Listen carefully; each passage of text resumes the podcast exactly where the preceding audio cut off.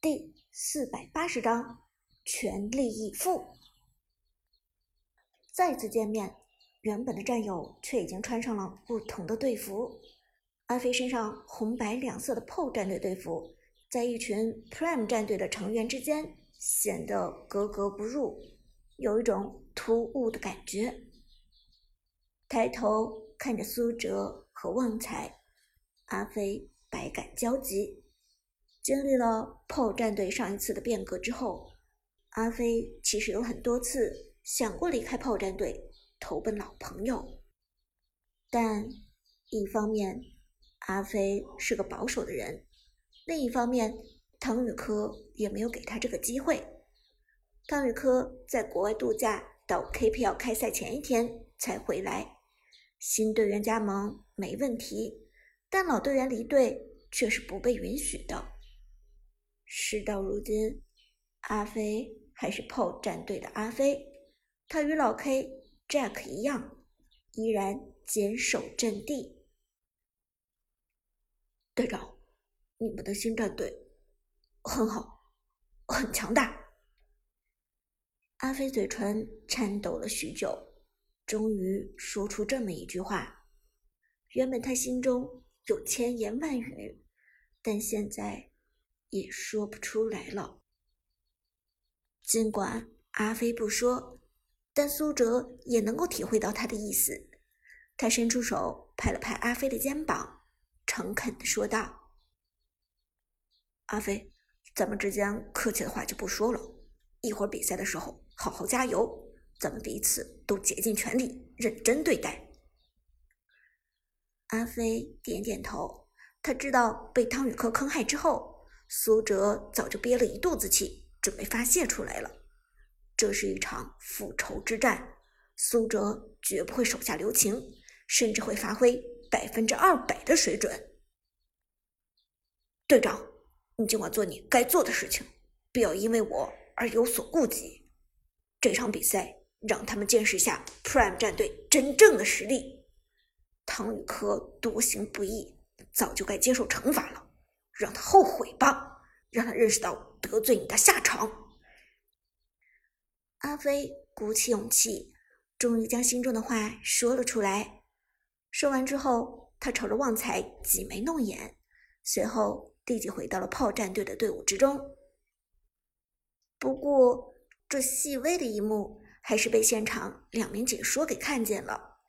解说子豪笑着说道：“我们看到比赛前，Paul 战队的阿飞选手与 Prime 战队的长歌，也就是 Paul 战队之前的队长，进行了良好的交流。”看起来双方的队员私底下的交情还不错的样子，但芊芊却敏锐的发现了 PO 战队的老 K 和 Jack 似乎表情尴尬，走路的时候也刻意避过了苏哲。话也不能这么说，双方队员也并不是所有人都关系融洽，而此时的观众席上。炮战队的老板唐宇科看到阿飞与苏哲私底下相谈甚欢，脸色顿时变得阴鸷起来。和那个叛徒走那么近干什么？想投靠他吗？汤宇科喃喃自语，同时紧紧攥住了拳头。他对自己亲手修改下的新炮战队很有信心。他相信新的炮战队一定能够在 KPL 的赛场上一炮走红。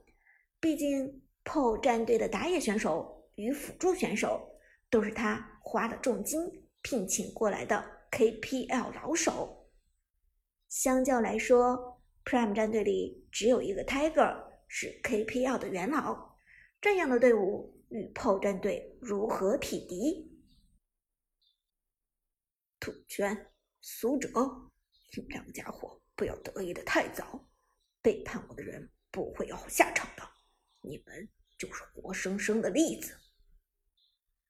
汤宇科一双通红的眼睛瞪着赛场上的大屏幕，咬牙切齿的说道：“在他的预想中，已经看到了 Prime 战队溃不成军的样子。”经过短暂的过渡，双方终于全部进入赛场。时间到了整点，比赛正式开始。系统确定这一轮是 Prime 战队获得优先权，优先办人，优先选人。太好了，手风很顺。Lucky 笑眯眯说道，心情非常不错。苏哲也点头道：“这足够咱们占尽先机了。”之前的调查和研究，Prime 战队早就发现，综合实力，现在的炮战队水平一般。别说与新秀 Prime 战队相比，炮战队可能连 Prime 战队上一场的对手 Mini One 都比不上。汤宇科所谓的重金聘请过来的两名队员，之前只是 KPL 中下游战队的主力打野选手，据说曾经被 Prime 战队的前任打野阿和虐过，根本就没有什么水平可言。但汤宇科外行强装内行，固执的以为在 KPL 的赛场上经验胜过一切，于是。便将两名在 KPL 赛场上磨练了许多年，但偏偏却一点名气都没有的选手招募到了炮战队的麾下，还妄想要靠这样的阵容对付苏哲与新 Prime。一句话，外行终究是外行，很傻很天真。这一场对阵显然与上一场不同，双方对彼此都很了解。而出于这一原因，双方的办人速度极快。Prime 战队这边三个半位给了鬼谷子、李元芳和貂蝉，而炮战队这边三个半人位则是关羽、花木兰和橘右京。显而易见，三个半人位都是奔着苏哲来的。他们太了解苏哲的恐怖之处了，没有人。敢放任苏哲发挥，更何况 Prime 战队这边值得注意的不光是一个苏哲，Lucky 对阿飞、对 Jack，甚至对老 K 来说，都是同样不可忽视的强敌。王者城市赛的时候，Lucky 就曾经以一己之力打穿炮战队的防线。现如今，Lucky 与苏哲跑到了同一支战队。成为了队友，这样的情景对于炮战队来说，简直就是现实中的噩梦。接下来选人开始，Prime 战队率先选择。苏哲看了看眼前的半人情况，很快将目光投射在了 Tiger 的身上。Tiger，你先来选吧。这场半人没有办掉现在版本的 T 零法师干将莫邪，对 Tiger 来说实在是个千载难逢的好机会。至于苏哲和 Lucky，他们都不急着选人，于是 Tiger 立即做出选择，干将莫邪到手。炮战队倒没有想到苏哲方面会先抢干将莫邪。这给了他们继续限制苏哲的机会。两个边路选手，炮战队这边拿的是强势战士程咬金和哪吒，双边路都非常坚挺。对面够肉的，Lucky 皱眉说道：“还有三太子哪吒，看起来是时候祭出我的大刘邦了。”选人继续。Lucky 果然选择了刘邦，而第三个选人的是辅助旺财。旺财拿下了版本强势辅助太乙真人，在没有鬼谷子的情况下，太乙真人的节奏能力当属第一。更何况当初旺财就是靠着太乙真人一战成名的，他对这个英雄情感深厚。接下来。炮战队选择了打野选手娜可露露和辅助东皇太一。娜可露露没什么可说的，辅助位置上选了一个东皇太一，实在是太正常了。任何一个认识到苏哲恐怖之处的战队都会毫不犹豫的拿出东皇太一打辅助，因为限制苏哲的利器只有一个东皇太一。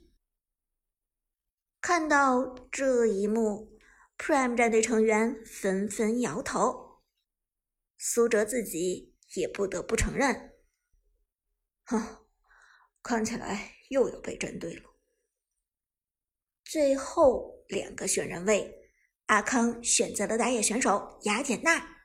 至于苏哲这边，却是一个很为难的选择。关羽、花木兰、橘右京这些强势边路战士都已经被办掉了，程咬金、刘邦和哪吒则已经被选完。现在剩余的这些边路，能力排上 T 零、T 一的。已经不剩下什么，更何况 PO 战队这边有一个强势的程咬金，苏哲在线上大概率要面对的就是这个无赖。四级之前倒还好说，但任何人都知道，四级以后线上消耗除了白起，没有人是程咬金的对手。可是，难道真的要选白起吗？白起的线上能力的确不俗，但节奏感和输出实在有限。作为 Prime 战队的王牌选手，苏哲拿个白起出来，多少有些别扭。两名解说也都议论纷纷。今天的 Prime 长歌会选择哪位英雄呢？而话音未落，苏哲。已经做出了自己的选择。今天的长城也很和平，百里守约。